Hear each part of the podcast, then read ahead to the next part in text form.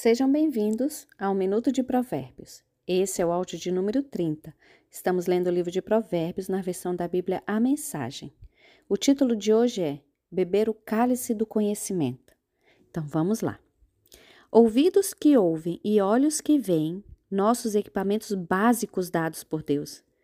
Não seja muito fã de dormir, você acabará no abrigo.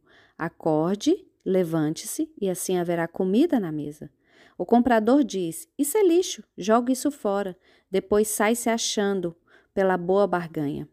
Beber do belo cálice do conhecimento é melhor que se enfeitar com ouro e joias raras.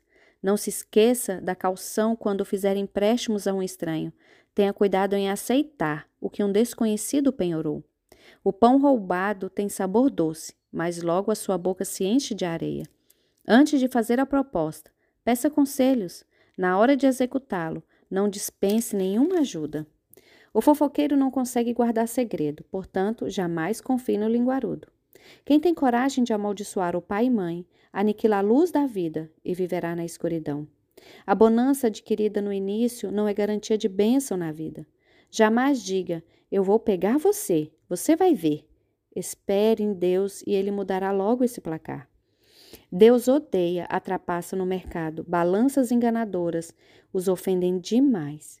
Os passos acertados que damos vêm de Deus. De outro modo, como saberíamos prosseguir numa jornada? O juramento impensado é uma armadilha. Cuidado, mais tarde você vai querer se livrar. Depois de cuidadosa avaliação, o líder sábio faz uma limpeza, remove os rebeldes e os insensatos. Deus está no comando da vida humana. Ele nos observa e examina nos mínimos detalhes. O amor e a verdade formam um bom líder. A liderança sadia afirma-se na integridade do amor. A juventude pode ser admirada pelo vigor, mas o cabelo grisalho dá prestígio à idade avançada. Uma borra surra cura o mal. A punição bate fundo no coração. A boa liderança é um riacho controlado por Deus e ele direciona para o lado que quer. Vou ficando por aqui. Espero vocês no próximo áudio.